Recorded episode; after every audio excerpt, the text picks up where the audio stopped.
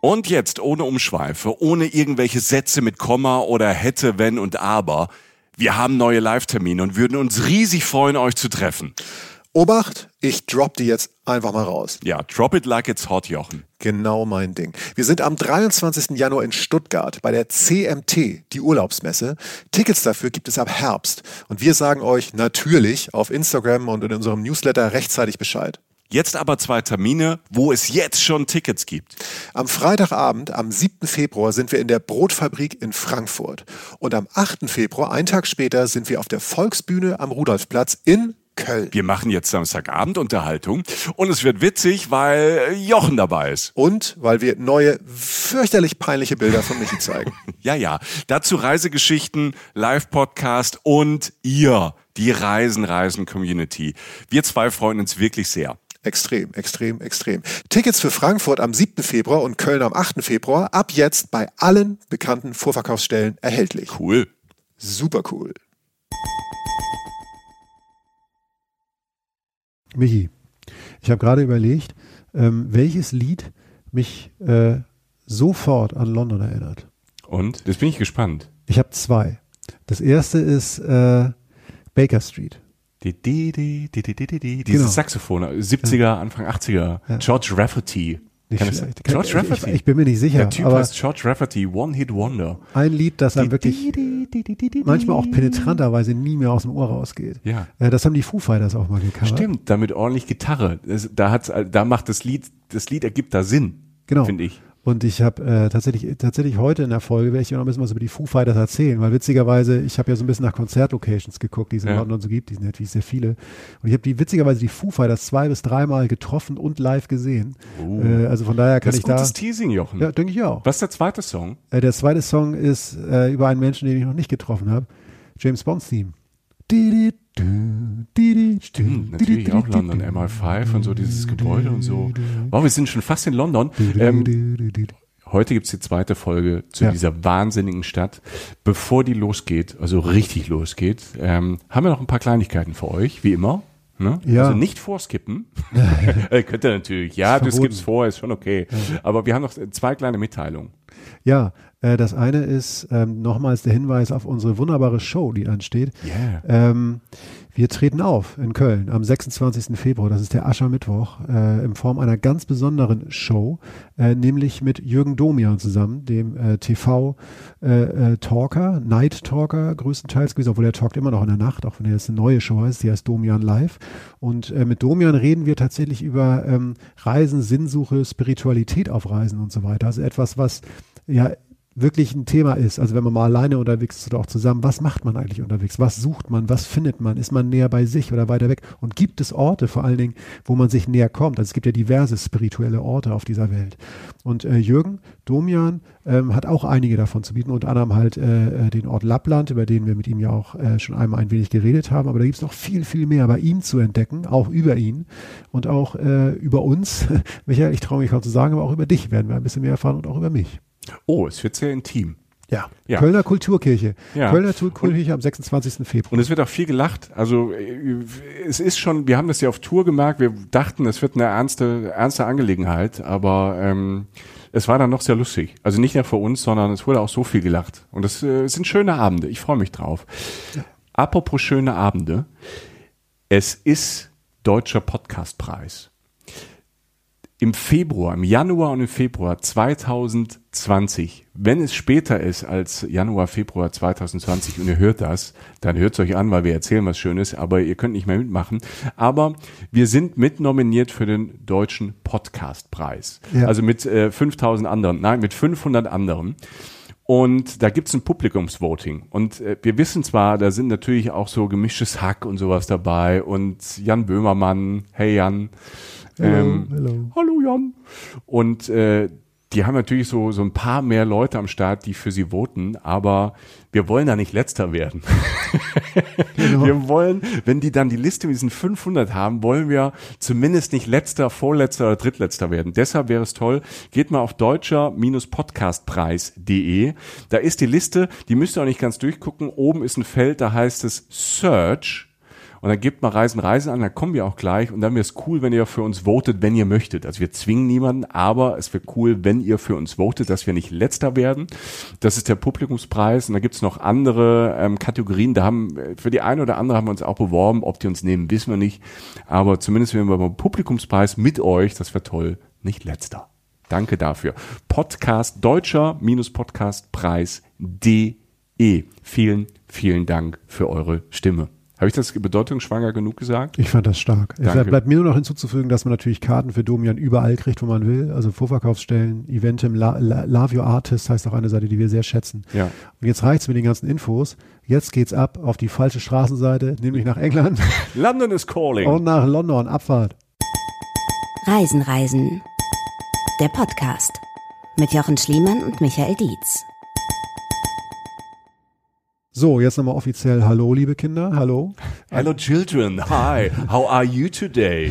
Fine. Well, Thank you very much. Yeah, you're welcome. Jochen. Jochen. Jochen. Where's Colin? Where's Colin is in the kitchen. Das ist, das ist dein erster, war das dein erster englischer Mein Satz? erster englischer Satz war, also war die Frage, where is Colin? Mhm. Ähm, Colin is in the kitchen, war die Antwort. Und es war die Familie Scott mit dem Bruder Colin, der Schwester Linda, Father Scott und Mother Scott. Und die hat noch ein, äh, eine Katze, glaube ich, die hieß Tibby. Glaube ich. Weißt du, Jochen, weißt du, was seltsam ist? Du, du weißt nicht mal, wie du in diesen Raum hier gekommen bist, obwohl das erst zehn Minuten her ist, aber du kannst dich an sowas erinnern. Was ist das? I don't know. ja, aber es stimmt tatsächlich. Ich weiß sogar noch, wie mein erstes Englischbuch aussah. Und das war natürlich auch mit einem, das war so ein gezeichnetes Bild, so grün, grün, orange, nee, grün, rosa, auf weißem Hintergrund. Und da war so ein bisschen verwischt gezeichnet, glaube ich, auch tatsächlich die Themse, the Thames und äh, die Tower Bridge. Und ähm, Oh, ja, nice. das war alles jetzt zu sehen. Und dann habe Ja. ich aufgemacht, dann war dieses Haus gezeichnet mit äh, Colin irgendwo und Linda irgendwo und Mrs. und Mr. Scott. Die waren in verschiedenen Räumen und dann war halt die Frage, where's Colin? Colin is in the kitchen. Und wir sind nicht in the kitchen, sondern in unserem beliebten schönen Zimmer äh, mit äh, schlechtem Licht und schönen Vorhängen. Und äh, da zeichnen wir jetzt diese Folge auf, die da heißt London Teil 2. Denn diese Stadt äh, kann gar nicht genug gewürdigt werden, gerade in Zeiten wie diesen. Wir zeichnen sie jetzt gerade zu Zeiten des vielleichtigen Brexits aus. Wir wissen es ja nicht genau, im Januar 2020.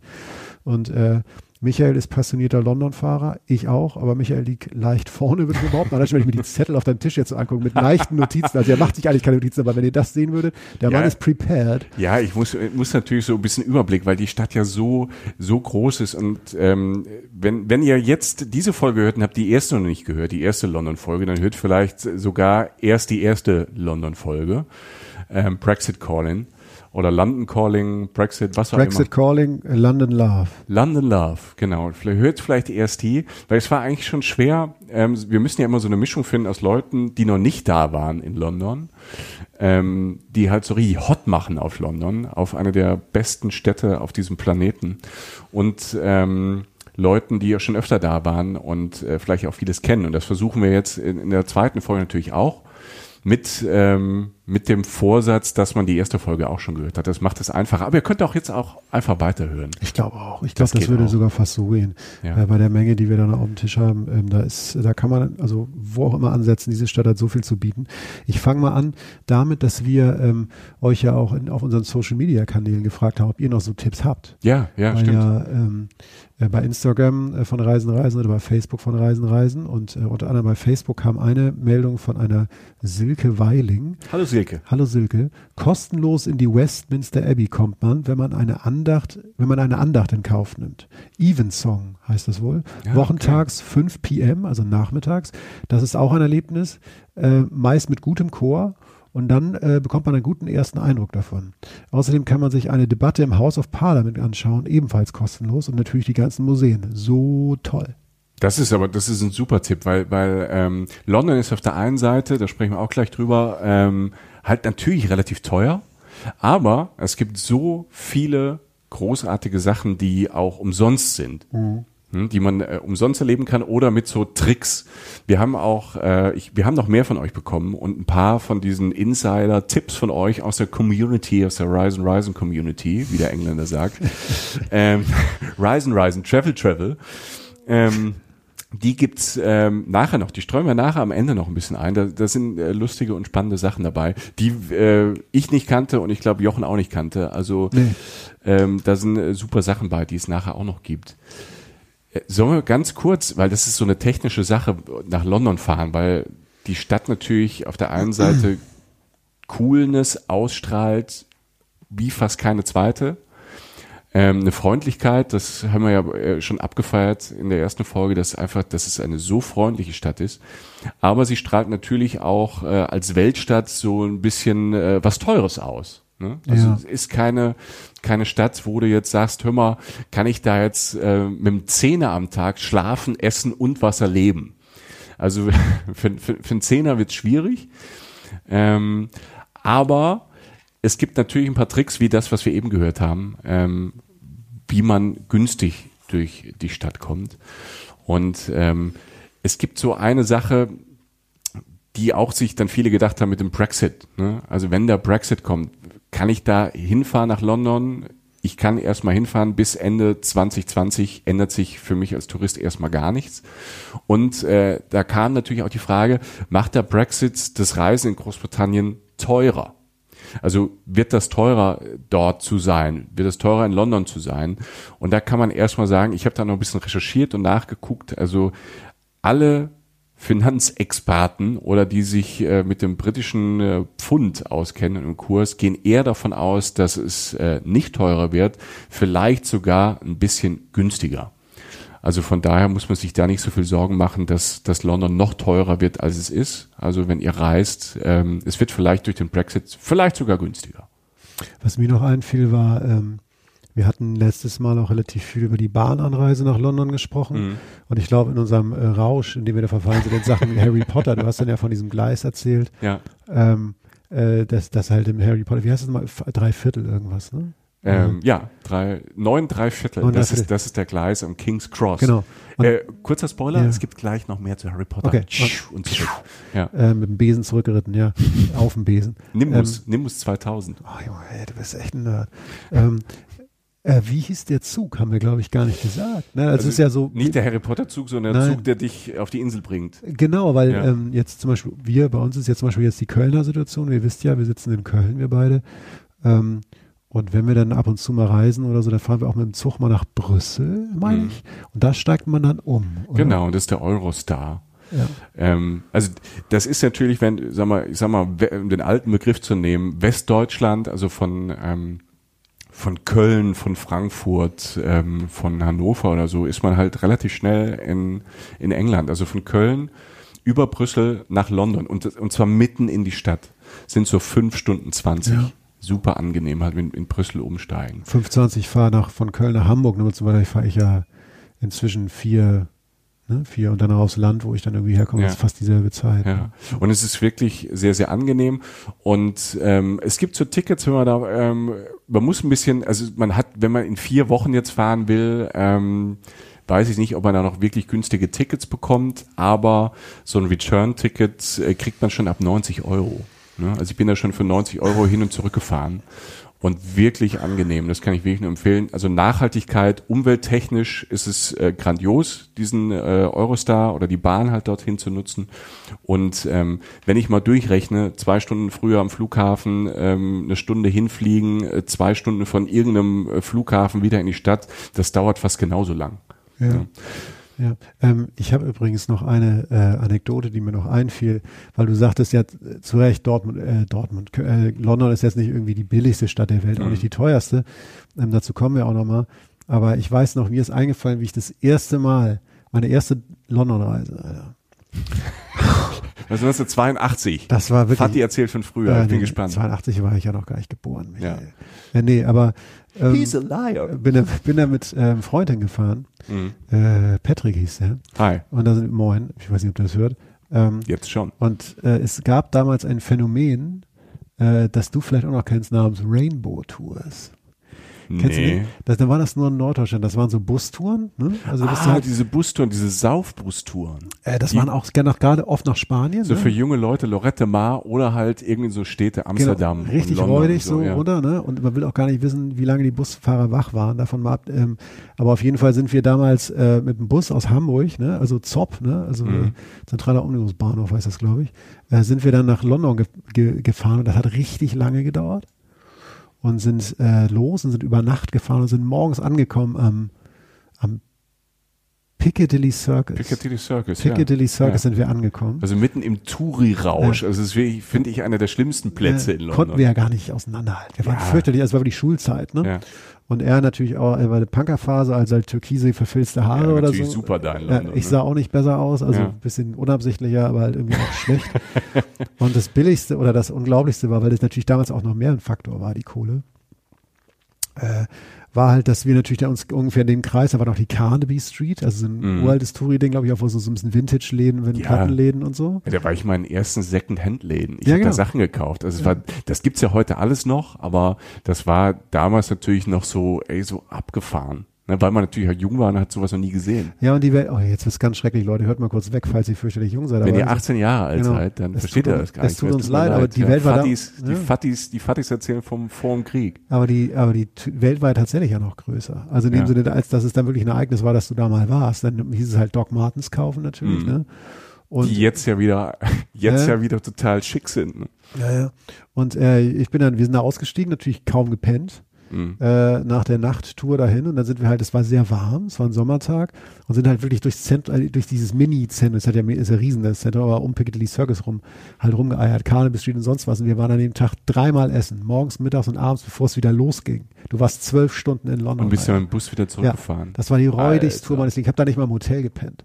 Das war das, das war, das war, das konnten wir uns ja leisten. Das Mhm. heißt, da hast du halt gesagt so, wir hatten ja nichts. Nee, aber ähm, wir, hatten, wir hatten ja wie gesagt so, äh, ja, ist halt billig. Du fährst nach London hin, bist in London, aber bist halt wirklich, sagen wir jetzt zwölf Stunden da oder was? Ja. Und dann halt natürlich fast so lange hin und wieder zurück. Und äh, wir waren dreimal an dem Tag essen. Und ich habe es nachgeguckt und es steht noch drin, dass es ihn da gab, jetzt nicht mehr. Beim Burger King am Piccadilly Circus. Wir waren dreimal bei Burger King. Alter, Tag. war das schrecklich. Nur, den- sonst habe ich nichts gegessen in der Ja, Stadt, ja. weil das das günstigste war. Mhm. Und ich habe nichts, aber auch wirklich, also komplett einmal daneben geschossen sozusagen. Aber wie geil, ich, ich war in London. Hey. Ja, Alter, Und es- super. und, äh, und das ist ja, ich, ich glaube auch, wahrscheinlich gibt's diese Touren immer noch. Ich bin mir sicher, das ist jetzt nicht mehr so unser Style, weil wir, Ja. weil wir ja so Opas sind. Ja. Und ähm, aber ich bin mir sicher, dass es Bustouren und so Rainbow Tours und keine Ahnung, vielleicht sind die ab, vielleicht wollen die uns Geld geben und ähm, wir fahren mal mit einem mit so einem Bus wieder ich dahin. weiß nicht, ob sie noch gibt. Ich weiß es Ahnung. nicht. Aber wahrscheinlich gibt's das und ich sag mal so, also wenn man das schafft und sag mal Bock drauf hat für und sagt, ich will gar nicht pennen, ich will da im Bus dahin fahren, diese, diese Stadt lohnt sich auch für zwölf Stunden. Ja, und man war in London, in einer Ja. der, der, der Landmarken der Welt. Und ich fand das damals total spannend und Ja. total cool. Und, und Und, und selbst wenn man, es ist tatsächlich so, also die Hotels in der Innenstadt sind natürlich teuer, aber da kann man im, im Netz auch ein bisschen gucken. Aber der Tipp ist halt da auch, dass der, der, der öffentliche Nahverkehr ist so gut, sucht euch irgendwas draußen, also was so eine halbe Stunde von der Innenstadt raus ist. Sucht euch da Hostels und so und dann kann man da auch für 30, 40 Euro die Nacht schlafen. Und dann wird's auch günstiger, also eher so ein Speckgürtel, weil du bist dann, wenn du da ein bisschen strategisch guckst auf der Karte und sagst, okay, ich will dann mit der Bahn, mit der U-Bahn oder wie auch immer oder im Bus dann fahren und ich gebe mir halt die halbe Stunde, aber dafür kostet Hotel halt nur ein Drittel. Wenn das ein, ein Grund ist, dann mach das, weil auch London ist auch im Speckgürtel noch cool. Also in diesen kleinen Stadtteilen da, kommen wir nachher auch noch zu, zu speziellen Stadtteilen, auch so ein bisschen außerhalb, erlebst halt was und du bist in, du bist in England, du bist in London.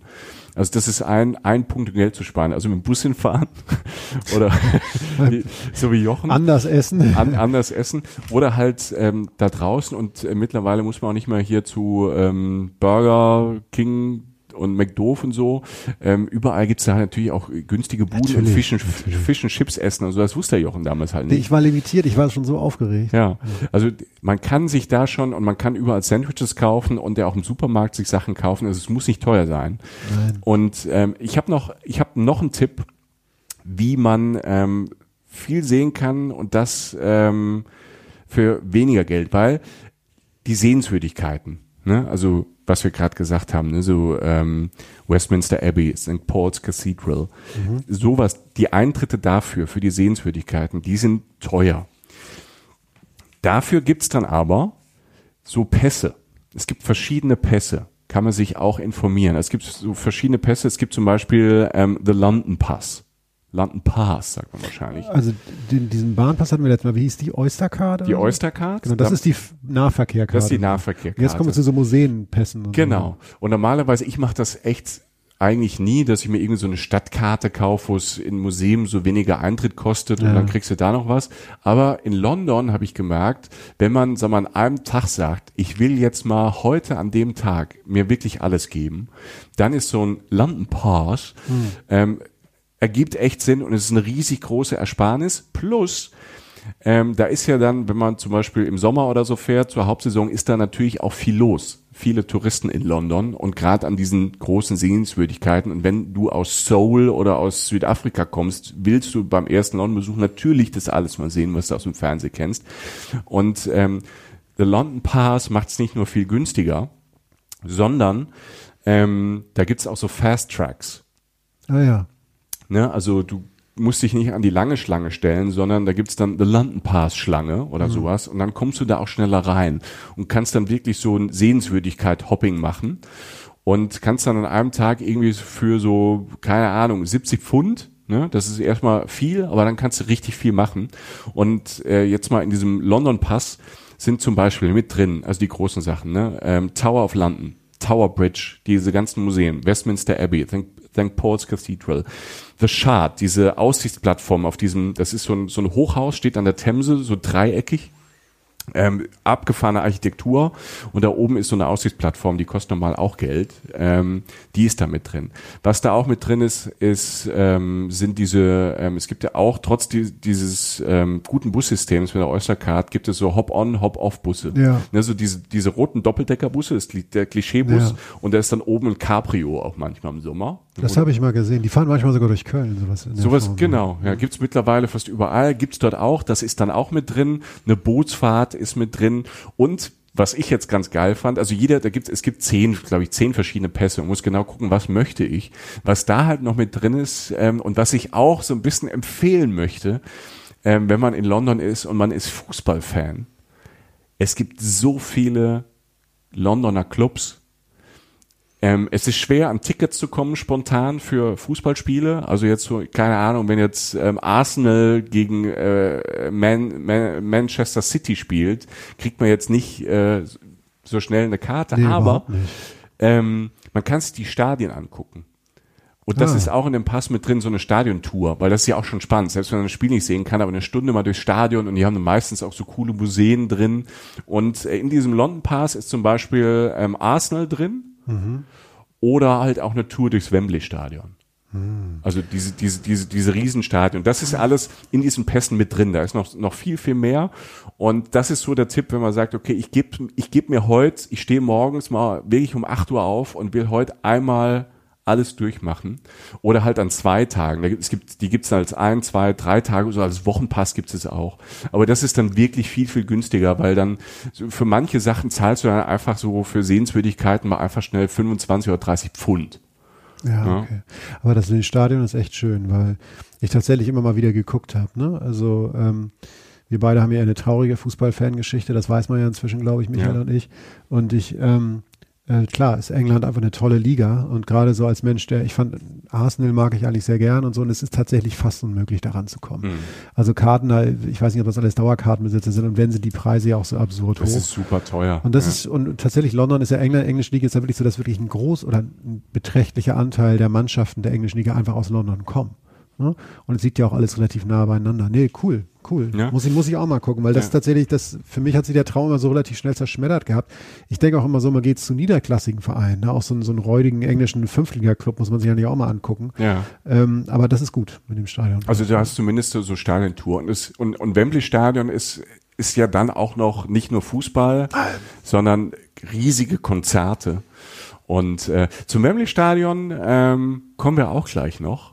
Das ist äh, rund ums Wembley Stadion. Das ist nämlich nicht in der, in, mitten in der Stadt, sondern auch in einem Stadtteil, den man null auf dem Schirm hat. Wo wir aber im ersten Podcast auch schon kurz waren. Ich dachte, der heißt Wembley, der Stadtteil. Ist das nicht so? Ich weiß, ich weiß Ja, nicht. Ist er- also ja. Wembley, ja, drumherum. Ist ein Stadtteil, oder? Ist ein Stadtteil und dann gibt's den Bezirk. Ah, okay. Und, und dieses Wembley ist ein Bezirk, dann äh, Brand. Mhm. Das ist ein, das Ganze ist ja im ähm, Nordwesten ne, der Stadt. Ja. Und da ist auch ähm, das Wembley Stadion. Und dieser, dieser Bezirk, Brand, Mhm. der, der umfasst so ganz viele kleine. Okay, So, alles ne? Und da ist Wembley dabei. Da ist aber auch dabei, ähm, wo wir im ersten Podcast waren, da habe ich euch ja dieses eine, diese, diese eine Bar, das Pub, das Restaurant Paradise ja, ähm, ja, oh ja. euch empfohlen, wo man halt wirklich mal hingehen kann, weil das ähm, auch da in Brand liegt, in dem Bezirk, wo jetzt fast keine Touristen sonst sind und äh, wo die Engländer feiern. Und dieses Brand, dieser Bezirk ist sehr, sehr groß. Ähm, ich glaube, 300.000 Einwohner wohnen da ungefähr. Und ähm, der ist, ähm, habe ich jetzt gelesen, äh, dieses Jahr 2020 offizielles Kulturviertel der Stadt. Und deshalb äh, kann ich auch nur empfehlen, dahin zu gehen. Das ist alles so auch in der Nähe, da wo das Wembley Stadion ist, in der Ecke Nordwesten von London. Ähm, bis Dezember gibt's da ganz viele Veranstaltungen. Und das Besondere an diesem, an diesem, an diesem Bezirk ist, dass ähm, das war halt früher ziemlich arm und ist jetzt auch noch äh, jetzt kein reiches Viertel, Arbeiterviertel, aber da war halt viel, viel Zuzug aus, aus der ganzen Welt. Die ersten, die da waren, waren die Iren, schon vor 100, 150 Jahren. Und in Brand 150 verschiedene ähm, Men ähm, Menschen aus 150 verschiedenen Ländern leben dort, Sprachenvielfalt ohne Ende. Und die Mischung ist halt, ne, Iren, dann ganz viele Inder, dann ganz viele Menschen aus der Karibik, ne, so Commonwealth, überall, wo England halt Kolonien hatte. Das hatte ja viel Schlechtes, aber äh, sind natürlich auch viele nach, äh, nach England gekommen Ja. und leben jetzt da. Und du hast viel Karibik, ähm, Menschen aus den unterschiedlichen Regionen von Afrika. In den letzten Jahren sind viele Muslime da auch hingezogen. Und äh, wenn du da durchläufst, ne, durch die verschiedenen äh, Stadtteile dieses Bezirks, hast du halt ein, eine Straße, das ist auch nicht super schön, nicht immer, aber du hast halt irgendwie so eine ganze Straße mit Reggae-Läden und alle Musik aufgedreht und draußen wird Musik gemacht und ähm, und du kannst halt toll essen, ne? toll indisch essen und da auch günstig essen und äh, wie gesagt, es gibt da jetzt ähm, äh, ganz viele, ganz viele Festivals und Reggae-Festivals, wo man halt hingehen kann und das ist dann auch wieder günstig und fast umsonst. Und wenn man schon in diesem Stadtteil ist, habe ich noch zwei Sachen und das ist wirklich so, wirklich nicht überlaufen und da ist nicht viel äh, Touri. Es gibt noch, und das wird dich interessieren, ähm, als alter Taj Mahal-Fan. Ja. Du, warst ja, du warst ja so verliebt in dieses Gebäude. Ja, ja, in Indien. Eine Schöne Folge war das damals. Tolle Folge über Taj Mahal, was mich auch total geflasht hat, weil ich ja, ich mag indisches Essen, ich mag die Inder, aber irgendwie habe ich immer so, ich war noch nie in Indien. Ähm, bin da aber auch gern. Und äh, einer der, der, der Viertel ist Neaston. Neaston. N-E-A-S-D-E-N. Neaston. Und da gibt's den Neaston Tempel. Und die haben da dadurch ne, viele Inder und so, da leben viele Hindus. Und die haben sie einfach schön da ins Industriegebiet einfach so ein kleines Taj Mahal gebaut. Ja, geil. Also sieht nicht genauso aus, aber du hast so ein Industriegebiet und dann hast du dieses weiße Marmording. Es ist auch unverschämt groß für sowas. Es sieht halt, sieht toll aus. Das sieht so aus, als wärst du halt in so einem, keine Ahnung, in so einem, äh, ne, in so einem, in so einem Park, ne, in so einem Märchenpark. Völlig abgefahren. Kann man auch rein? Öffnungszeit, man kann sich das angucken. Die laden da auch immer ein. Es gibt Veranstaltungen. Also das, das ist ein Tipp. Und Music-Fans, Kensal Green ist auch ein Viertel. Ähm, und da ist ein großer Friedhof. Und auf diesem Friedhof soll die Asche von Freddie Mercury liegen. Das ist Oha. immer noch, also er ist da im Krematorium, das scheint gesichert, dass er Elton John erzählt in einem Interview, dass da im Krematorium soll Freddie Mercury ähm, verbrannt worden sein. Und angeblich soll die Asche halt auch da irgendwo liegen, aber man weiß es nicht genau.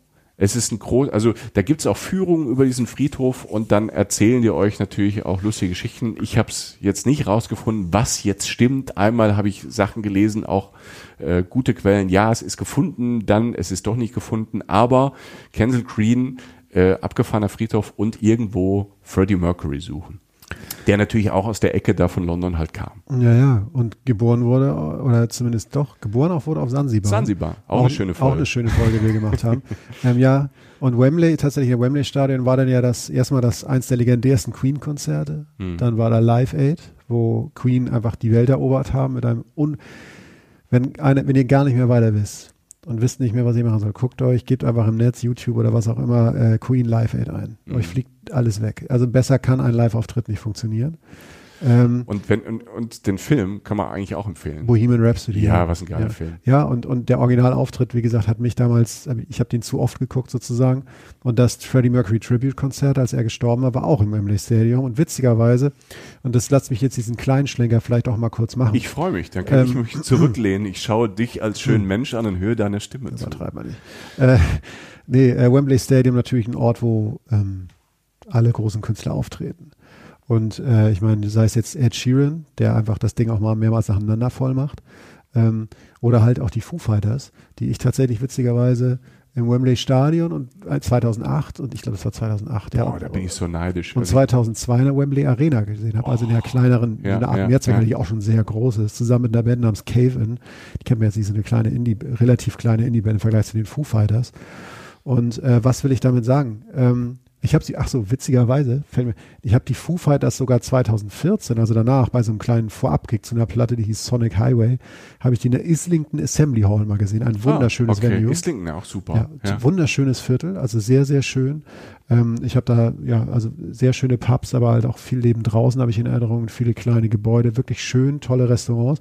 Islington Assembly Hall, wie gesagt, eine sehr schöne Konzerthalle, ein sehr kleines Venue, eigentlich eher ein Club. Da haben die Foo Fighters ein Geheimkonzert gespielt. Auf jeden Fall zufälligerweise jetzt Foo Fighters. Will sagen, was ich damit sagen will. Ich habe ja nun äh, arbeite ja auch so ein bisschen in, im, im Musikjournalismus. Wenn eine amerikanische Band nur einen Tag hat in Europa, dann kommt sie nach London. Und wenn eine, also jetzt vielleicht manchmal nach Berlin, vielleicht mal nach Paris, aber London ist halt einer der Orte, wo du halt hinfährst. Und wie oft bin ich mit dem Zug halt dann nach London gefahren, um da ein Interview zu machen oder was da für Konzerte sind. Ja. Im Hyde Park, im Wembley Stadion, die großen Sachen. The Cure geben ein Konzert, das sie selbst zusammengestellt haben, also ein kuratiertes Konzert von ihnen. Alles, was an Konzerten neuen Formen stattfindet, passiert in London. Jede amerikanische Band macht dort ihre Promotion, wie gesagt, wenn sie nur ein bisschen Zeit hat. Ähm, ich habe, also London ist äh, eine Musikhauptstadt. Ja, es ist, also in Europa gibt es keine, keine größere Musikhauptstadt und ähm, du, Über- hast, du hast die Festivals, du hast die Einzelauftritte und die Stadt ist ja so cool, also auch die ganzen coolen Dudes und Girls from the world, ne, egal Ja. wie, egal wie berühmt du bist, du bist gern in London. Ja, und wenn du, vor allem, wenn du einen Grund suchst, nach London mal zu fahren, baust um ein Konzert herum. Ja. Oder wenn du da bist, länger im Urlaub, guck, was da spielt. Es spielt dann irgendeiner, der spielt immer irgendetwas. Mhm. Und manchmal große Bands in kleinen Clubs, manchmal kleine Bands in großen Clubs. Ich erinnere mich noch an eine Sache, das war, ähm, die Minute sei noch gestattet, im Coco. Kannst auch zwei. Lass es drei sein, Jochen. Im Club Coco in Camden war das. Ja. Habe ich mal eine Band gesehen. Äh, das hat tatsächlich, mir war das damals natürlich nicht klar, ähm, eine, eine tragische Nachgeschichte eigentlich gehabt, die damals aber einfach nur spektakulär war. Ähm, ich habe da die Eagles of Death Metal ge- gesehen. Das ist eine, Mhm. die Rockband um, um den Sänger Jesse Hughes heißt der, so ein Amerikaner, und die habe ich damals interviewt. So. Und äh, dann hieß es Interview und danach dann auch halt Konzert. Ne? Und äh, Schlagzeuger an dem Abend war Joshua Homme, das ist der Sänger von den Queens of the Stone Age, also Yeah. eine relativ große Rockband, die auch, der auch viel mit Dave Grohl von den Foo Fighters zusammen gemacht hat. So. Und es war einer der wenigen Auftritte, wo die beiden, Joshua und dann äh, Jesse the Devil Hughes, die sich aus der Wüste in Kalifornien halt kennen aus der Schule, zusammen auf einer Bühne standen. So. Ich dahin. Und äh, wie sollte es anders passieren? Ich habe es irgendwie geschafft, auf diese Backstage-Party zu kommen. Die war aber schon, Jochen, ihr wisst, Jochen ist der Typ, der einfach so da steht und sich gar nicht so traut, dahin zu laufen. Irgendjemand schubst ihn dann rein. Ja, so ungefähr. Ich bin ja auch so ein kleiner, unscheinbarer Typ. Ähm, der, so der stille Mahner sozusagen. Nein, aber ich war dann da und dann, das Ja. war tatsächlich, die Backstage-Party war praktisch schon vor dem Konzert. Also das muss eine Party gewesen sein. Ich habe es zumindest so definiert.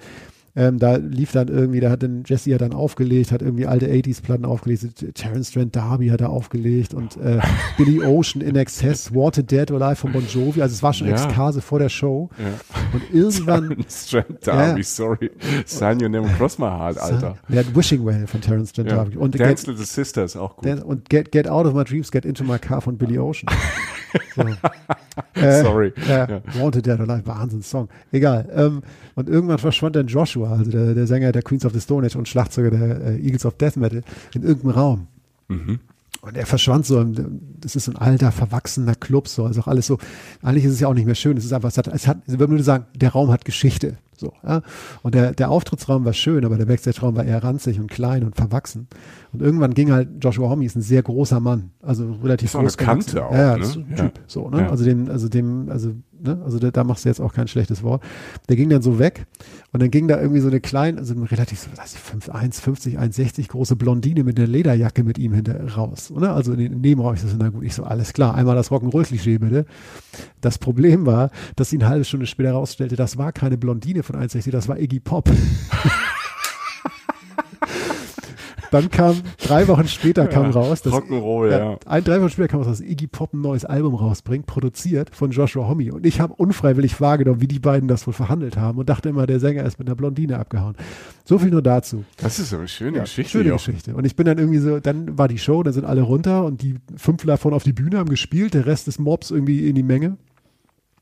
Tragische Geschichte dahinterher. Das war natürlich, äh, das war tatsächlich ein Monat vor dem Bataclan, vor Paris. Vor den Anschlägen in Paris. Genau, bei denen die Eagles of Dead Metal ja sozusagen ähm, äh, mittendrin waren und auch betroffen waren, weil natürlich im Bataclan der Auftritt von denen war. Ja. Mhm.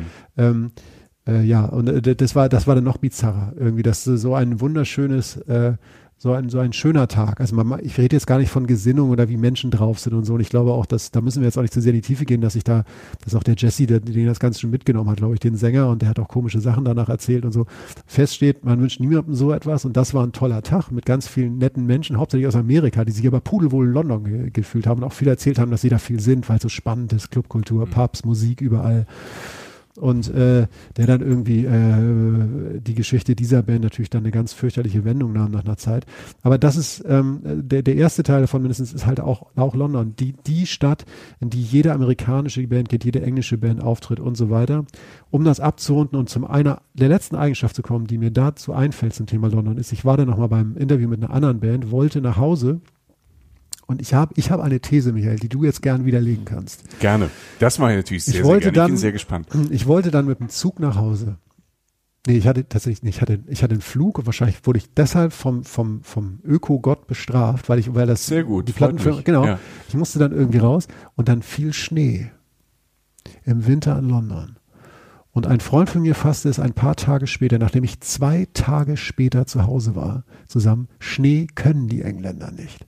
Aus irgendeinem Grund blieb alles stehen. Es war wirklich, es war kein Schnee auf der Straße zu sehen. Es rieselte so ein bisschen und es blieb kurz liegen. Und ich kam auf mein Handy, kamen die Nachrichten, fällt aus, fällt aus, fällt aus, fällt aus. Und ich strandete in irgendeinem Flughafenhotel für anderthalb Tage. So ein seelenloses Flughafenhotel, wo ich dann mit vielen anderen hängengebliebenen Leuten war, weil London irgendwie kein Schnee kann. Kann das sein, dass sie mit so einem Wetter nicht umgehen können? Erstmal hat dich der Ökogott bestraft. Ja. Ne? Shame Und ich, ich glaube, das kann ich, das kann ich gar nicht sagen. Ich glaube, die kennen sich halt sehr mit Regen aus. Ja, das, das sagt Ne? man ja auch immer. Ja. Ja. Ähm, ich habe London im Schnee. Ich war da auch schon über, über Silvester und so. Da hat's aber auch, wenn, da, ich hatte immer Glück, da war immer ganz gutes Wetter. Also es war immer besseres Wetter, als, als man dachte. Aber habe ich Mhm. London im Schnee schon mal erlebt? Nee. Also ich bin da auch schon, ähm, ja, nee, kann ich, kann ich, kann ich, kann ich nichts zu sagen. Ich hätte da gern was zu gesagt, aber Mhm. vor allem können die halt gut Regen und halt äh, gut Sommer. Mhm. Was ich noch ganz kurz sagen wollte, weil du gerade so cool bei Locations warst, ne?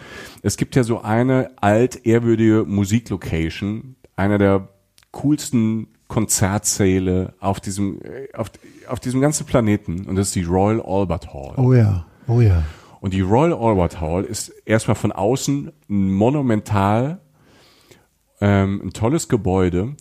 Da sind ab und zu auch Konzerte, die sind sehr, sehr schnell ausverkauft und die sind sehr, sehr teuer auch meistens die Tickets. Die Also da werden fast noch immer gefilmt und kommen dann als DVD raus. Genau, so. ne, das sind, dann spielt dann auch Eric Clapton, spielt halt nochmal. Adele hat mal eine tolle Show. Genau, also das sind dann so, so, so Großveranstaltungen. Ich kann aber nur empfehlen, mal da reinzugehen und sich die Royal Albert Hall von innen anzuschauen. Warst du da drin? Ja, es gibt nämlich die Möglichkeit, es gibt da immer wieder kleinere Veranstaltungen, Tanzveranstaltungen, Swing-Veranstaltungen, wo Leute sich einfach zum Tanzen treffen. Und die tanzen da, weil es einen wunderschönen Boden hat. Und da kommt man dafür kleines Geld, kann man da mal rein und kann entweder mittanzen oder sich nur mal hinsetzen oder mal einen Tee oder einen Kaffee trinken, an die Bar gehen und dann mal in diesen alterwürdigen Saal zu gehen. Es gibt in der Royal Albert Hall nicht nur die großen Konzerte, sondern auch kleinere Veranstaltungen. Und wer ähm, in allen möglichen Musikrichtungen. Und ich kann jeden Musikfan, also wenn ihr Musikfan seid oder keine Ahnung, Musiker oder irgendwie oder Architektur steht oder eine Mischung daraus, die Royal Albert Hall ist wirklich ein Knaller. Ähm, ich stelle ein paar Videos auf Instagram. Ähm, Ja, mach mal. ne, das, der, die ist halt auch, wenn die, wenn da jemand halt irgendwie ein bisschen Licht setzt und so, sieht das halt schon abgefahren aus, so richtig abgefahren aus. Das Ich- nur so als Location-Tipp noch. Zwei, drei, zwei, drei, vier Konzerte schon gesehen, bei dem Ja. dieser, dieser Name, also jeder, der irgendwie Musiknerd ist und dann Mhm. so Live-Auftritte, du, man kommst ja fast nicht drum herum. Also es ist tatsächlich eins der tollsten. Ich wusste nicht, dass man da rein kann. Ja, es gibt Super. immer wieder kleinere Veranstaltungen da. Also die, da, da kostet nicht viel und da kann man gucken. Es gibt bestimmt auch eine Royal Albert Hall Tour. Also in, in, in London gibt's ja für alles irgendwie eine Tour, also Stadttouren, Walking Tours, ähm, eine Harry Potter Tour. Gleich noch mehr zu Harry Potter. ähm, Harry Potter Tour, Check the Ripper Tour. Also man kriegt den Tag da schon rum. Es gibt für, für jedes Thema gibt es halt auch in London halt eine Tour, weil es halt schon seit hunderten von Jahren, seit hunderten von Jahren diese Stadt gibt und die schon seit hunderten von Jahren halt eine Metropole ist. Und das merkst du halt dieser Stadt und ihrer großen Geschichte auch an. Jetzt will ich, jetzt will ich, jetzt will ich ähm, einen Bogen schlagen von Geschichte und dir was Gutes tun, Jochen. Mir? Essen. Oh. So, ich sag einmal das Klischee, dann bist du dran, weil ich Ja. weiß nicht viel. Und es ist, es ist ein schönes Klischee, weil ähm, man kann fantastisch indisch essen in London. Es tut mir leid. Also ist dieses Klischee, glaube ich, dass, dass, dass Londoner oder das Engländer mit dem Essen das nicht so haben oder mit dem Kochen, das wirst du gleich widerlegen. Ja. Ich habe dennoch fantastisch indisch gegessen in, Hol- in, in London. Du kannst fantastisch indisch da essen. Weißt du, das Gute ist, man kann nicht nur fantastisch indisch essen, man Ja. kann halt jedes Essen der Welt dort fantastisch essen. Und dieses Klischee, die können, die können nicht kochen und so, ist halt so oll. Ähm, das ist halt Quatsch. Ne? Also du hast eine Restaurantszene, du hast eine Barszene mit, mit Essen, die ist, ähm, da müssen wir gar nicht, äh, wir haben ja im, im ersten Podcast ein bisschen drüber, drüber gesprochen, über den ähm, Sonntagsbraten und alles mögliche, also diese, diese Fusion-Küche und ähm, da will ich gar nicht so tief gehen. Also dieses Klischee, man kann in London nicht gut essen, ist halt völliger Quatsch. Und du findest auch in fast jeder Preisklasse was. Also es gibt auch gute, richtig gute Cafés oder so oder in, in, in Studentenecken. Es gibt richtig guten Streetfood und äh, vor allem, und dann wird's oft günstig, das sind die Märkte. Und wir haben ja schon so ein, zwei Namen von Märkten gedroppt in der ersten Folge. Ähm, ich will noch einen, und deshalb habe ich gesagt, Geschichte und Essen. Einer der berühmtesten Märkte, und ich glaube fast jeder, der in London war, jetzt bin ich gespannt, ob du ihn auch kennst, ist der Borough Market. Sagt mir gerade nicht viel, Okay, ehrlich. das, das freut dich aber irgendwie, weil ich glaube, wenn du das nächste Mal äh, nach London fährst, wirst du da vorbei tigern. Alright. Weil der Borough Market habe ich irgendwann in diese, das ist die 51. Folge ähm, dieses Podcasts, habe Ja. ich irgendwann das Wort Urgestein schon mal benutzt. Außer über mich selbst. Ja, ich wollte gerade sagen, also Danke, wenn, ich wenn nehme wir den Elfer selbst rein. Ja, Ja, Also wenn wir uns begrüßen, heißt es immer, hier ist das Urgestein Michael. Aber so stelle ich mich auch vor. ja, ja, eben. Ja, ja. so junge Leute, so die 18, 19 sind, ah, bist du von Travel Travel? Ja. Aber dass du dir ja, das jetzt auf das dem Unterarm hast tätowieren lassen, Urgestein, hätte ich jetzt auch nicht mitgerechnet. Halt mit H. Das war halt, ich bin halt, deshalb mache ich viel mit Stimme. Ich, Das ist ein Radiogesicht, ne? ja, Radiogesicht und eine Printstimme. Ja, Ja. so sieht's aus. Ähm, der Nee, ich Market ist, ist halt wirklich so ein Urgestein. Dieser Markt existiert.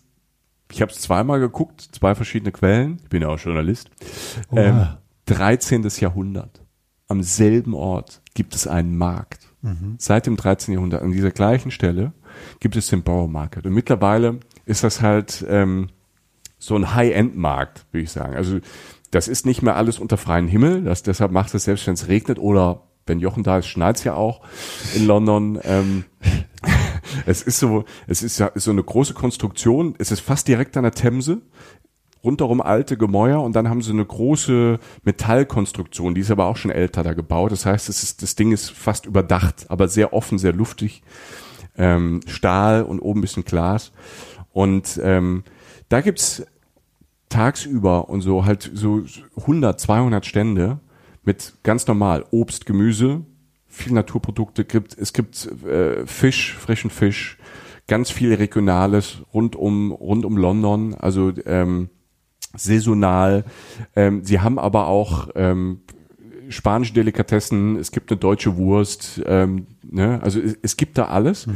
und du kannst ähm, viel Bio, ne? viel, viel Öko und du kannst über diesen Markt gehen, zum einen zum Einkaufen und du kannst überall so ein bisschen auch das Zeug probieren und es gibt nicht nur halt dieses normale Obst, Gemüse, es gibt halt auch Streetfood und Essensstände mhm. und halt in einer so tollen Qualität, dass du erstmal Sachen probieren kannst, so kleine Schnippets überall, kannst da mal so ein Stück Brot probieren und da mal, keine Ahnung, irgendeinen Schinken, irgendeine Wurst, irgendein Gemüse.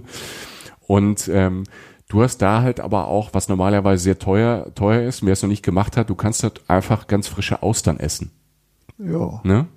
die halt dann mal für, für einen Fünfer, wo du es einfach mal probieren kannst, wie schmeckt es wirklich.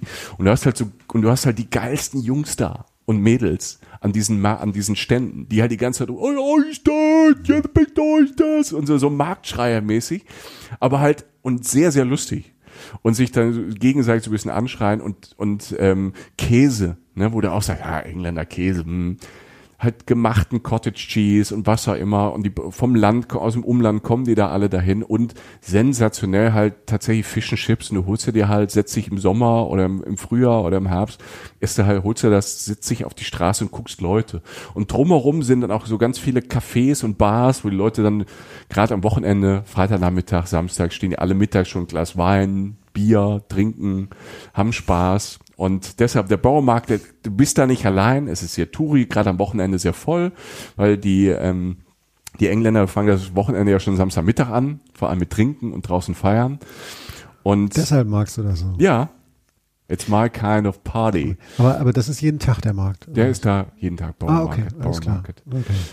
Kann ich nur empfehlen. Ähm, cool. Und vor allem unter der Woche, da ist nicht so viel los. Freitag, ja. Samstag ist das schon sehr voll. Es macht zwar auch Spaß, weil es kommen die Menschen aus aller Welt, treffen sich da. Das, so, so Plätze finde ich immer super. Und ähm, ich würde aber unter der Woche hingehen das da und man kann sich halt so man kann so durchtigern. Ich sehe dich da, wie du so durchläufst und da was probierst, der da was kauft. Ja, du so. stichst raus mit einem Bierchen in der Hand und ich komme da nicht wieder raus, weil ich irgendwie da genau. noch äußere und da Oder beides und man wechselt sich ab. Der eine holt noch was und so. Es ist, es, also es ist ich denke nicht, Michael. Ich denke, du bist einfach weiter draußen stehen bleiben, wenn ich drin esse. Du, Michi, der ist aber braun geworden. Ja, der Jochen war die ganze Zeit drin. Ja. Ne? Ähm, Einer muss ja machen. Also das, das, zum Borrow Market ähm, super empfehlen. Was ich so an Märkten, äh, ich will noch zwei Sachen droppen bei, bei Märkten. Der Spitterfields Market, der ist ja in Shoreditch, da haben wir auch drüber gesprochen. Und es gibt noch den, was auch sehr spannend ist, Shoreditch ist ja so wirklich Brick Lane, so das gerade so das angesagte coole Viertel, auch mit ganz vielen Bars und Queen of Hoxton und alles Mögliche und Vintage und hin und her. Street Art Tour, ne, apropos Touren, was ich eben gesagt habe, da auch einfach mal die Street Art Tour machen. Es lohnt sich wirklich, weil da Künstler bin ich aus aller Welt. Du kannst auch Banksy gucken und so. Mhm. Ne, also wirklich feinster Street Art, auch in die Seitengassen, die zeigen dir Geschichten, coole Tags und alles Mögliche. Ähm, großartig. Street Art, Walking Tour, Shoreditch, auf jeden Fall merken. Und ähm, dann, wenn man das macht, läuft man auch auf der Brick Lane in Shoreditch auch mal, ähm, wenn man vom Süden nach Norden läuft, ähm, irgendwann mal rechts an so einem Bahn und bei so einer Bahnunterführung, da geht halt so die die S-Bahn durch und da läuft man vielleicht auch einfach mal rechts vorbei, weil da weil da ähm, irgendwie was Cooles gemalt ist an der Wand und irgendwie auch auch aktuelle Sachen. Ne? Also ich war da äh, das letzte Mal da als ähm, wie hieß der Sänger von ähm, hier Firestarter. Prodigy. Prodigy. Wie ist der Sänger von Prodigy? Weißt du das? Oh. Liam? Ich weiß es nicht. Auf jeden Fall, der ist ja gestorben. Ja. So. Ähm, und da war halt ganz aktuell, das war gerade so ein paar Tage danach, stelle ich auch auf Instagram, ähm, oder habe ich glaube ich sogar schon äh, gestellt, mache ich nochmal in die Stories. Ne, gerade halt so ein Farewell ähm, Street Art zu ihm. Und, ähm, und wenn man da weiterläuft und da gibt's überall an diesen Bahngleisen mit gemalt, da dürfen die auch malen und da wird eben neue Sachen sensationell. Keith Flint. Keith Flint. Keith Flint hieß der. Ja. Danke. Und ähm, wenn man da weiterläuft, kommt man auf einmal zum Spittersfield City Farm Urban Gardening. Und das ist halt, du bist mitten in diesem coolen, absolut coolen, ne, coole Leute und so, da gehst du rechts raus und dann bleiben die Leute auch cool und dann in England wird halt, die lieben ja Gärten und hin und her und da ist da so eine kleine Kolonie mit Tieren und Pflanzen und hinterher kannst du schön Kaffee trinken und Tee trinken, ist ganz toll, also die Kombi. Das, Cool. das sind so, ne, also Ja, ja. Borough Market, Spitalfields Market und Spitalfields City Farm Urban Gardening. Urban Gardening. Urban Gardening, dear. good, Love. af good afternoon. Good afternoon. Colin is still in the kitchen. What is he doing in the fucking kitchen? He's looking for Tibby. Tibby is Colin's dog. Oh, what kind of Nee, dog is Toby it? is Colin's dog and Tibby is Colin's cat. Oh, what kind of dog is it? It's Lindas dog. Äh, Linda ist Ja, auch Sister. so ja, mein Gott, aber das ist nun mal schwierig in so einer Patchwork-Familie. Patchwork. Stark. Ja, sehr stark. Frau Böttcher hieß meine Englischlehrerin. Grüße gesehen. von, an Frau Böttcher. Ja, hallo Frau Böttcher.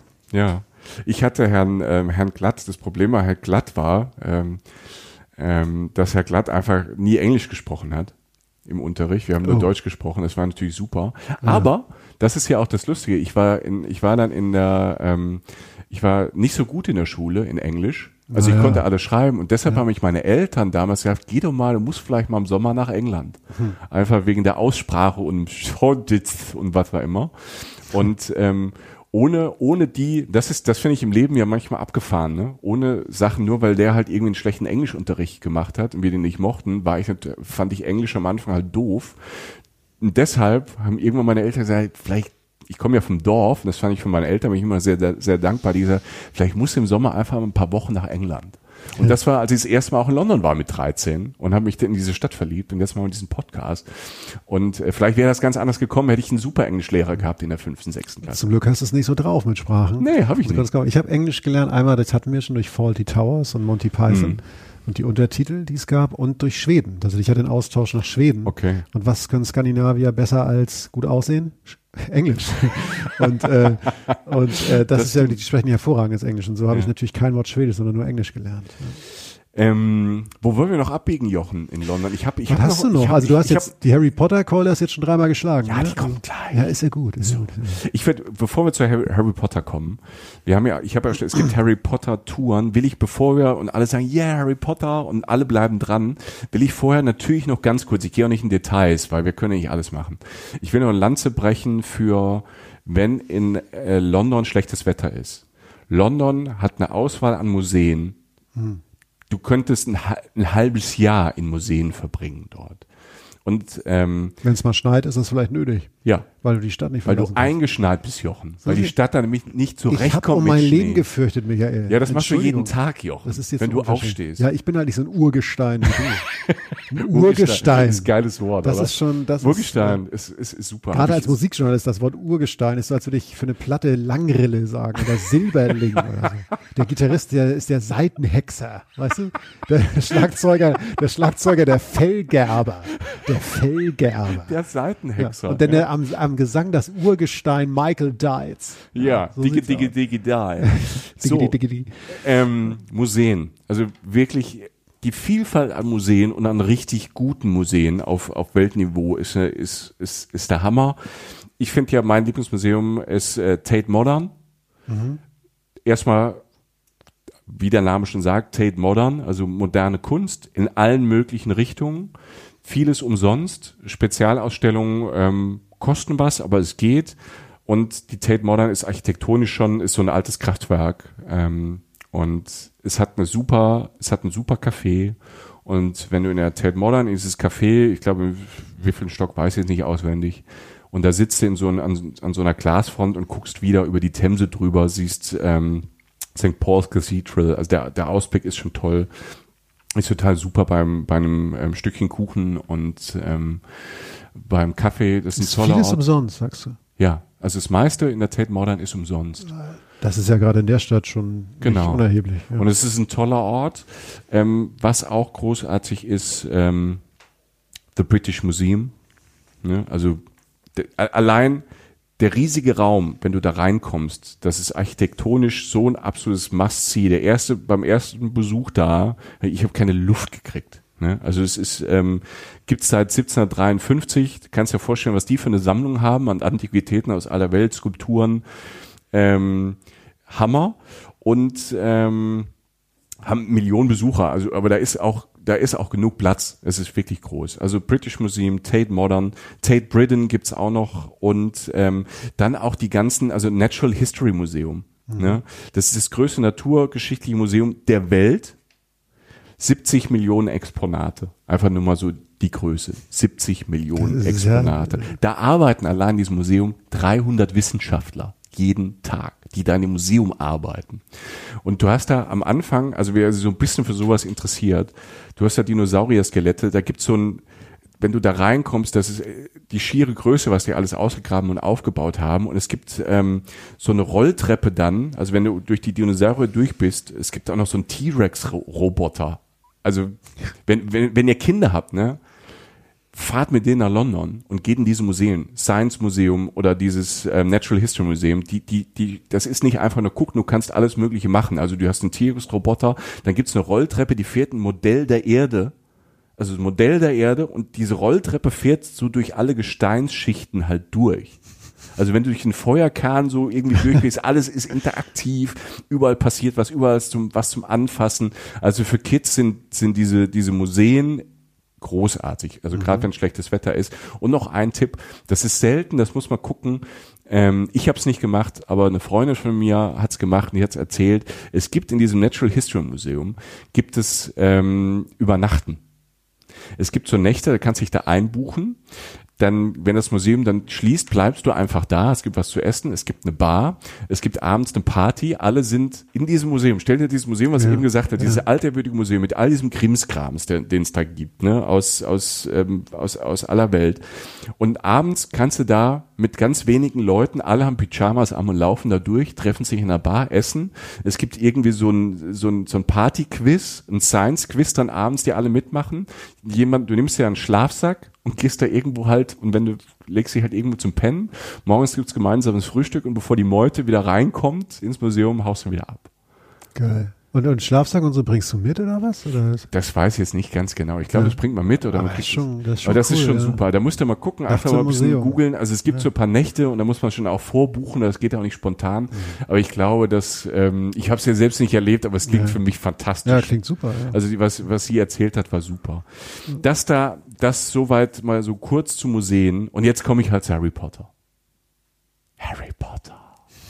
So. Harry Potter. Es gibt die, die Stadt ist viel Harry Potter. Ich habe ja gerade von Tate Modern erzählt, von dem Museum. Und wenn du da oben sitzt und Kaffee trinkst, guckst du schon über diese Millennium Bridge, die über die Themse geht. Diese, diese eigentlich so, glaube ich, in den 90ern Architektur gemachte Millennium Bridge, die über die Themse geht. Die spielt ja auch in Harry Potter eine große Rolle. An jeder Ecke in London siehst du halt irgendwie ein bisschen Harry Potter. Es gibt Harry Potter Touren. Und für richtige Fans gibt's im Norden von London in Watford gibt's die Harry Potter Studios. Also da, wo die die Harry Potter Filme gedreht haben. Hm. Und die haben ja ich glaub, Watford hat auch einen Verein in der Premier genau, League. Ja, ja. In der Premier League oder der zweite? Nee, die sind gerade in der Premier League. Also ja. die haben so ein, ich glaube, so ein gelb-rotes Wappen oder so. Leute, korrigiert mich, aber Watford ist jetzt okay. nicht so spannend. Die Leute wollen schauen. Genau. Du fährst, mit, du fährst mit dem Bus da raus nach Watford oder mit der Bahn und lässt sich dann vom Bus, du fährst mit der Bahn nach Watford, lässt dich ja vom Bus abholen und dann fährst du in diese Studios, wo die, die halt diese Filme gedreht haben. Mhm. Und da, und normalerweise, ich war erst sehr, sehr skeptisch. Ich bin oft mal bei diesen Parks oder hinher, ne, du zahlst da irgendwie schon ähm, 40, ja. 50 Tacken und lohnt sich das und du siehst da ein bisschen was und äh, Krimskrams. Leute, lohnt sich. Ja. Also Harry Potter Studios, ich war wirklich über, überrascht. Also da gehen, da gehen wirklich Träumeerfüllung, weil die haben ja diese Filme alle da gedreht. Und es gibt Innenbereiche, es gibt diese Studios, du kannst sie komplett besichtigen. So teilweise mit Führung, mit Audioguide, hast ein, und es ist toll gemacht. Und du siehst halt ähm, so Sachen, ich will nicht zu viel verraten.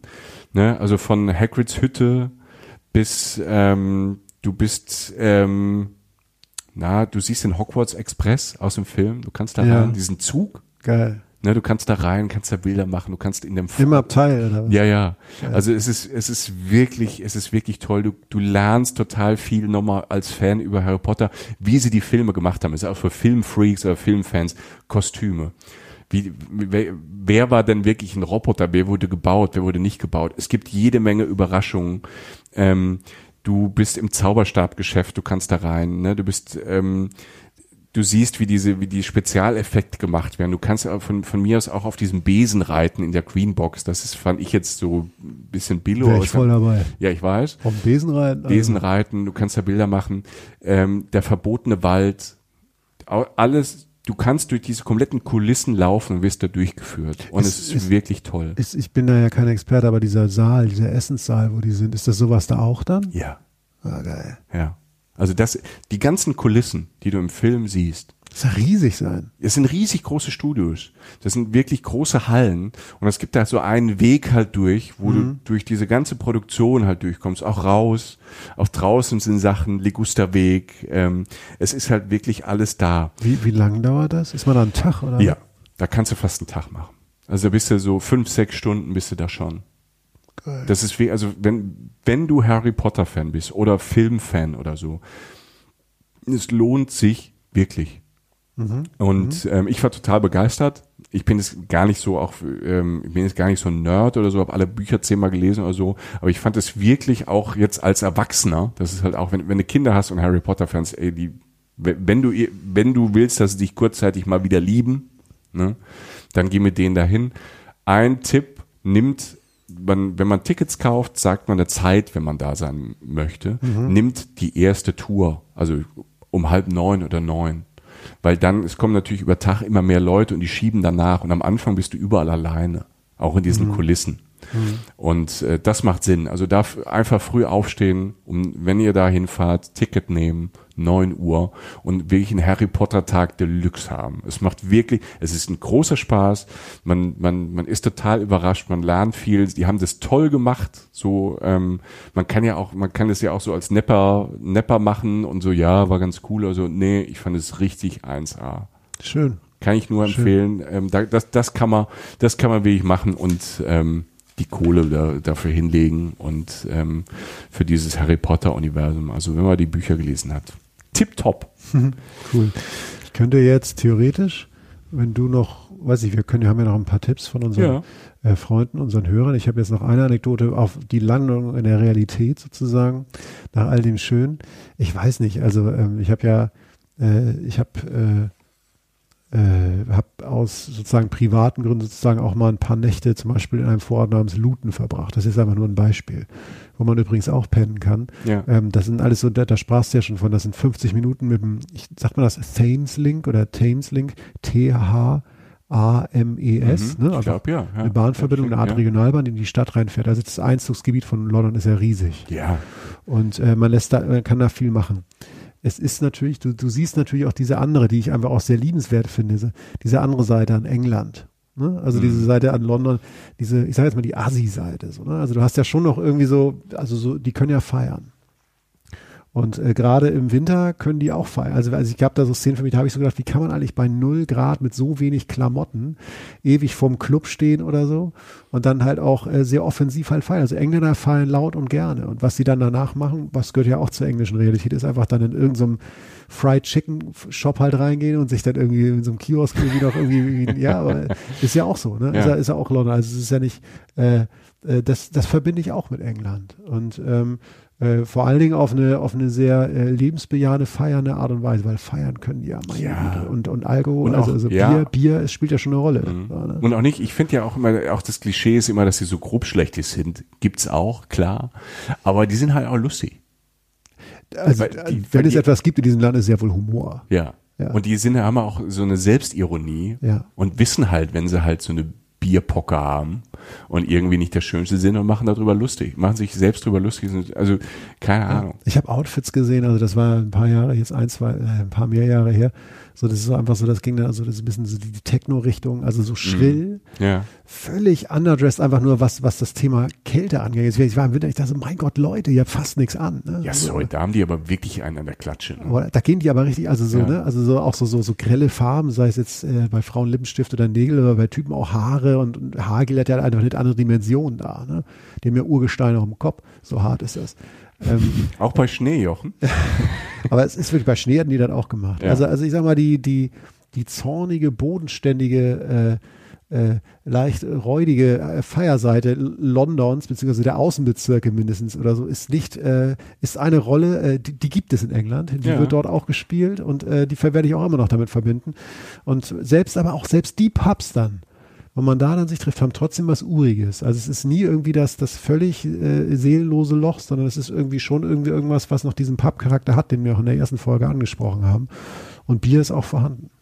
Ich, ich, bevor wir noch die letzten Tipps haben von euch aus der Travel Travel Community, wie der Engländer sagt, Oh yeah. ähm, ich will ja noch eins entgegensetzen zu Luton. Ja. Ähm, und zwar genau das Upper Class London. Also das, das wirklich das Klischee Upper Class London.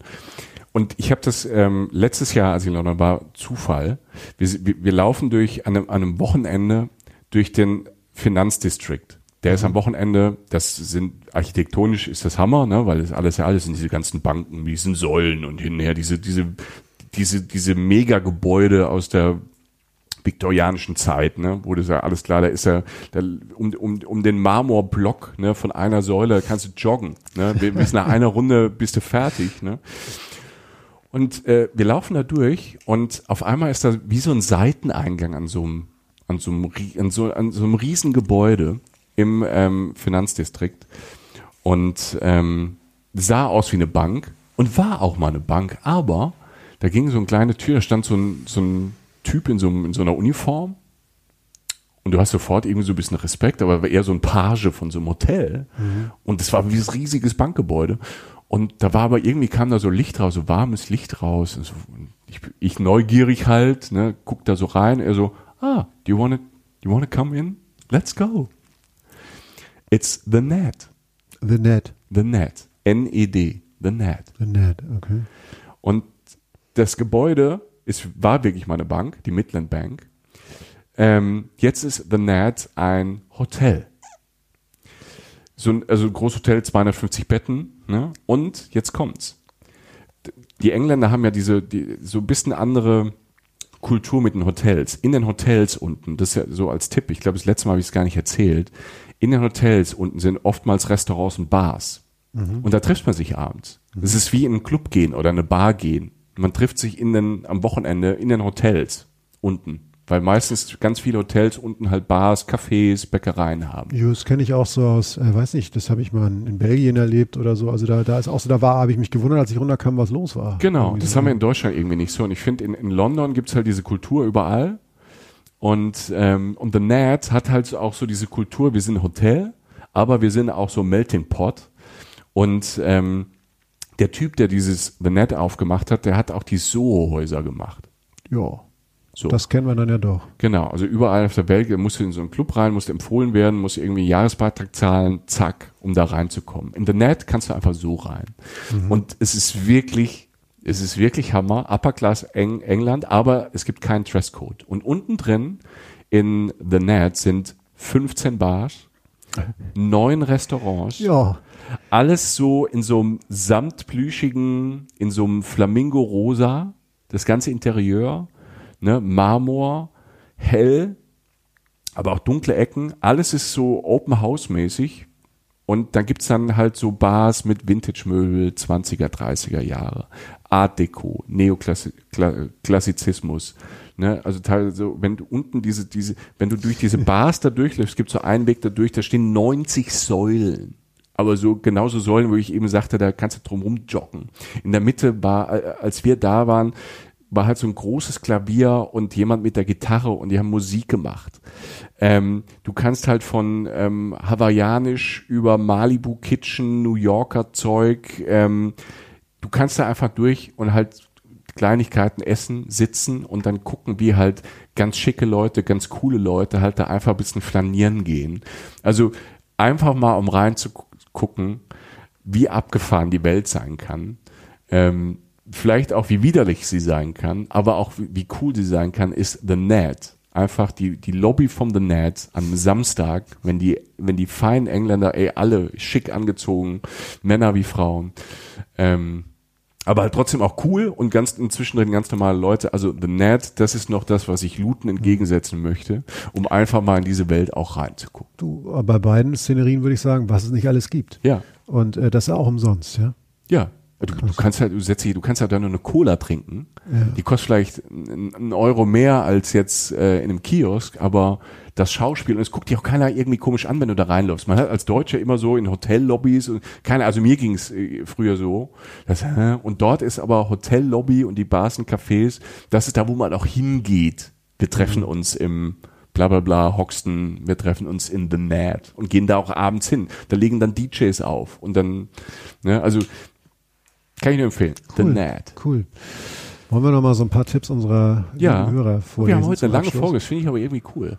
Ja, also wobei wir sind noch, also dafür, dass wir, also wir haben jetzt, nö, also ich glaube, wir sind noch einigermaßen im Schön. Rennen, würde ich sagen. Ähm, du hattest so ein paar. Ich habe zum Beispiel was äh, von Happy Twin Mom. Die ähm, hat uns geschrieben auf Instagram und ähm, London am Wasser. Themse. ah ja, Ist ja, auch cool. Ne? Ich habe vorhin gesagt, in dem einen Pass ist auch so eine Bootsfahrt drin. Ähm, und das kann man machen. Man kann so Ausflugsboote da mieten und wirklich auch rausfahren. Und es gibt verschiedene Touren. Es gibt aber auch Wassertaxis und halt kleine Fähren cool. die man benutzen kann. Cool. Also es macht am schönen Tag schon Spaß, weil und gerade am Wochenende ist da auch viel los. Und es gibt am ähm, Tower of London, was ja an der an der Tower Bridge ist, also mittendrin an der Themse. Ich kenne ihn nicht und es ist ich war auf der einen Seite vom Tower of London, habe ich sch- schon tausendmal gestanden an der Tower Bridge. Wenn man dran vorbeigeht, schreibt Happy Twin Mom, gibt es den St. Catherine's Dock. Also so ein Yachthafen mitten in der Stadt. Und äh, sie hat da ge geschrieben, es ist total cool da, bisschen Yachten und Schiffen gucken, ähm, sich was trinken und was essen und äh, wahrscheinlich ähm, kann man von da dann auch keine Ahnung, Touren machen oder so. Aber das ist mitten in so ein Yachthafen mitten in der Stadt, direkt am Tower of London. St. Catherine's Dock. Danke, Happy Twin Mom. Vielen Dank. Ja. Ich habe hier, äh, schließt so ein bisschen an von, äh, puh, ähm, ich hoffe, ich spreche es richtig aus, Kascha Wavron Stewart. Also, ja, richtig ausgesprochen. ja. Keine Ahnung. Kasia geschrieben. Ja, Ja. ja. hallo. Äh, die vielen Spaziergänge an den Londoner Kanälen entlang, Southbank, Hampstead Heath, Ah, das ist auch cool. Äh, Tipp. 19 Princelet Street, ein Immigrationsmuseum in einer Seitenstraße von Brick Lane, Beijing Dumpling in Chinatown, das glaube ich dir sofort, Taros in den Brewer Street, Soho natürlich, Ausblick in der Bar, in der Tate Modern, da sind wir wieder, Das Emirates, ist das, ja. ja. Emirates Cable Car, Greenwich Underground Tunnel, da gibt es so unheimlich viel. Ja, vielen Dank. Ähm, Ja, Leute, das war mal ein schnelles Name-Dropping. ey. Das- ich, ich kann das gar nicht Die mitschreiben. hat Gas gegeben, aber kannst du nachgucken, auf unserem ähm, äh, Facebook-Kanal Reisen, Reisen steht das ja alles unter, Cool. dem, unter, unter dem einen Post zu London. Ähm, und der Rest äh, steht bei Instagram. Da äh, haben wir vielleicht noch was anderes. ja, ich weiß habe ich hab noch drei. Okay, Ich habe noch drei. Marias beste Bilder. Viele Grüße. hallo. Ähm, das ist ein toller Tipp. Da wäre mir gar nicht eingefallen. Ich war schon da, aber das ist auch noch ein äh, tolles Museum, beziehungsweise eher eine Galerie. National Portrait Gallery. Ist nämlich auch umsonst. Und ähm, in dieser Galerie, das ist, ist richtig groß, sind aus den letzten Jahrhunderten Porträts von Menschen gemalt und dann irgendwann auch fotografiert.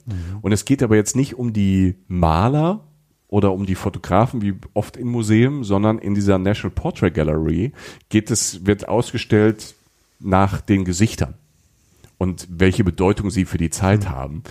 Und ähm, du hast dann halt wirklich tolle Malereien, die 400 Jahre alt sind, aber du hast halt auch super Fotografien von ähm, Kate Moss, von wer hat, wie, wie ähm, Game of Thrones, hast du das geguckt? Nicht so. Nee. Ira, wie heißt die Schauspielerin? Ah, Mist, Kann Mist. ich dir ja. leider nicht sagen. Ähm, aber auch solche Leute, also wirklich so, wirklich die, die ähm, Filmleute, Serienleute, jetzt gibt's jetzt Fotos. Also das ist wirklich ein toller Tipp, Marias beste Bilder, weil wer auf Porträts, auf Fotografie steht, auf Malerei, da kann man auch mal einfach für eine halbe Stunde rein, wenn es wieder schneit, wenn Jochen in London ist zum Beispiel.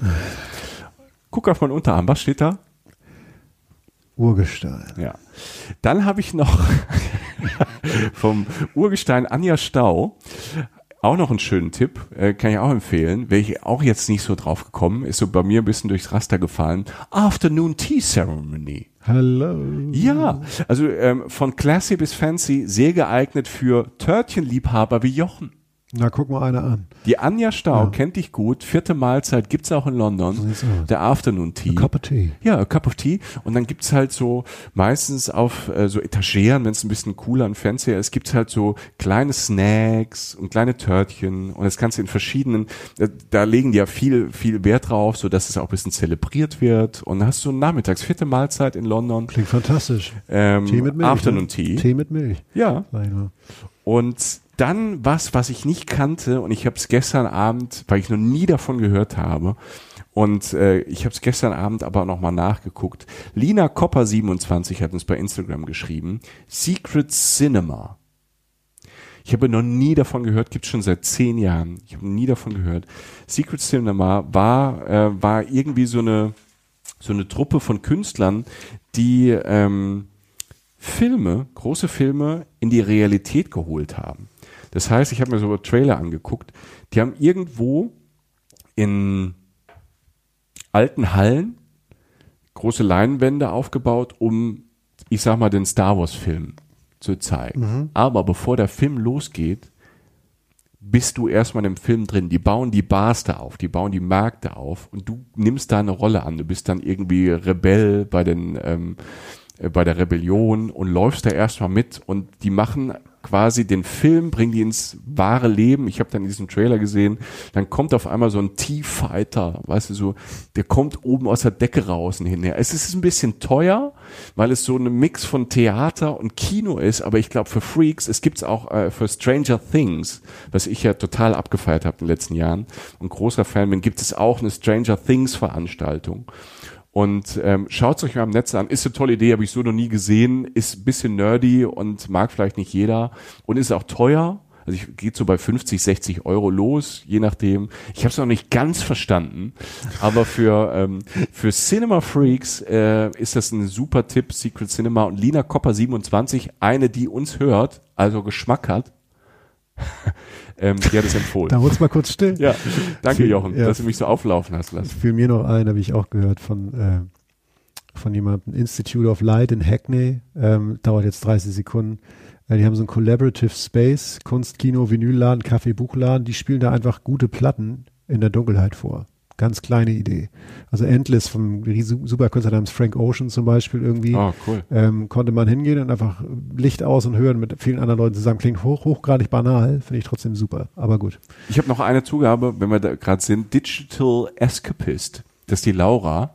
Die hat ähm, auf Instagram geschrieben, die ähm, fand das lustig, weil sie auch in den 90ern, wie ich, da war sie elf, als ich 13 war, war sie elf, ähm, auch zum ersten Mal in London waren, hat sich verliebt und äh, hat dann gesagt, wenn wir das nächste Mal da sind, sagt sie uns ein paar, äh, paar Tipps, wo man essen gehen kann, so Veganer, ähm, vegan und vegetarisches Essen und was man so macht. Dann habe ich gesagt, nein, ich brauche jetzt schon was. Ähm, und eins war dabei, was auch so in diese Kunstrichtung geht, was ich auch nicht kannte und sie aber toll aussieht, wenn man im Netz guckt, Wilton Music Hall. Auch so ein Veranstaltungsort. Ist ein wunderschönes Theater aus dem 19. Jahrhundert. Auch da gibt's viel Kultur und Theater und eine Wahnsinnsarchitektur. Habe ich auch nicht gehört. Wiltons in London, England. Alrighty. Das sind super Tipps. Also wenn ihr so Tipps habt, ähm, dann immer natürlich auch gerne zu uns auf Instagram oder Facebook. Ähm, wir sind da immer froh und äh, wenn wir nicht selbst da waren, dann gucken wir es natürlich auch ein bisschen nach und streuen es gerne ein. Ne? Auch gern, wenn wir jetzt posten und Sachen schreiben und ihr habt noch mehr. Ich glaube, die anderen, die dann gucken, kriegen vielleicht auch neue Ideen. Da haben wir dieses Community-Thing. Oder ihr habt Tipps und macht daraus eine Story und verlinkt uns, dann können wir es auch wieder posten. Und ähm, das ist auch immer ganz cool. Also wenn ihr zu London jetzt irgendwie vielleicht noch Bilder habt, irgendwas Abgefahrenes oder euch in London mit einem lustigen Bild, dann ähm, taggt uns da einfach verlinkt uns und ähm, erwähnt uns und dann können wir es auch wieder teilen und die anderen haben dann auch wieder was von. Genau, immer wenn ihr irgendwo wart am Ort, den wir euch vielleicht mal, von dem wir euch berichtet haben oder so weiter. Jetzt aber auch wirklich genug, Leute. Wir haben es fast kann, ein bisschen du überzogen. kannst nicht mehr, ne? Nee, ich kann, ich kann, ich kann immer und solange ich will, Michael. Aber wir du willst nicht mehr. Wir müssen, genau, wir müssen jetzt so langsam aufhören. Ja, wir wollen die Leute ja nicht bis zum Boden knechten. Vielen Dank fürs Zuhören, liebe Freunde. Ähm, Dankeschön. Und äh, wir wünschen euch alles Gute. Lasst uns wissen, wenn ihr mal nach London kommt oder wenn ihr noch andere Tipps habt. Und äh, bald hören wir uns wieder. Vielen Dank, Michael. Ähm, ich möchte noch eins sagen. Gerne, wenn ihr wollt, also wie gesagt, Instagram, Facebook habe ich schon gesagt, ähm, gerne aber auch bei iTunes. Ähm, wenn ihr uns helfen wollt, gerne Bewertung da lassen, ein paar Sterne oder was schreiben. Das hilft uns natürlich äh, immer sehr im Algorithmus. Dann finden uns vielleicht auch andere, die das auch äh, machen wollen. So, das war's zumindest schon mal von mir, Jochen. Ich wechsle mich jetzt wie im Wembley-Stadion. Das Urgestein mit der Nummer 13 verlässt den Platz. Ich sage schon mal Tschüss und wechsle jetzt schnell einfach die Chefin ein. Jochen, es war mir Genau. eine Freude. Setz dich auf deinen Besen und reite davon. Nimbus 2000. Mein kleines Urgestein. Tschüss, Muggel. Tschüss. So, und zum Schluss möchten wir euch noch unseren Partner für diese Episode vorstellen. Es ist die Deutsche Post DHL Group. Genauer gesagt, ein neuer Podcast von denen. Und der startet am 24.01.2020, nämlich genau dem Tag, an dem auch diese Folge erschienen ist. Und der hat einen Ansatz, den wir auch haben bei Reisen Reisen, nämlich Nachhaltigkeit. Liebe Chefin, hallo. Hi. Was genau passiert in diesem Podcast? Da werden Geschichten darüber erzählt, wie so ein riesiger Logistikkonzern, den wir ja alle irgendwie kennen, das Thema Nachhaltigkeit konkret umsetzt. Der Podcast heißt Living Logistics. Der erscheint wöchentlich und es gibt insgesamt fünf Folgen, die auf Deutsch und Englisch verfügbar sind. Und in diesen fünf Folgen gibt es Geschichten von Deutsche Post DHL Group Mitarbeitern und wie die sich für Nachhaltigkeit engagieren. Okay, also ich halte fest, kein Frontalunterrichtspodcast oder so, sondern Geschichten von Menschen. Genau. Zum Beispiel geht es einmal um zwei Angestellte, die die Idee hatten, wie sich durch Sonnenenergie Kraftstoff und CO2 sparen lässt. Und ein anderes Mal geht es nach Rotterdam. Denn da ist das Ziel des Unternehmens, bis 2050 komplett emissionsfrei zu werden, schon ziemlich weit fortgeschritten. Alle Protagonisten in diesem Podcast werden vor Ort besucht, was man teilweise auch hört, zum Beispiel an atmosphärischen Klängen und so. Und dazu kommen Alltagstipps, zum Beispiel, wie man Solarenergie zum Kochen nutzen kann und so. Okay, also ich fasse nochmal zusammen. Die erste von fünf Folgen startet am 24. Januar 2020. Der Podcast erscheint wöchentlich und ist auf Deutsch und Englisch verfügbar. Wo finde ich das Ganze? Das Ganze findest du unter www.dpdhl.de slash podcast. Da gibt's dann auch weitere Informationen zum Unternehmen und den Aktivitäten in Sachen Nachhaltigkeit. Und der Living Logistics Podcast ist natürlich auch überall verfügbar, wo es sonst Podcasts gibt. Die Macher freuen sich über Abonnenten und hoffentlich positive Bewertungen. Alright. Vielen Dank, liebe Chefin. Und euch jetzt allen einen schönen Tag noch, wo immer ihr seid. Danke fürs Zuhören und bis bald bei Reisen Reisen. Reisen Reisen. Der Podcast mit Jochen Schliemann und Michael Dietz.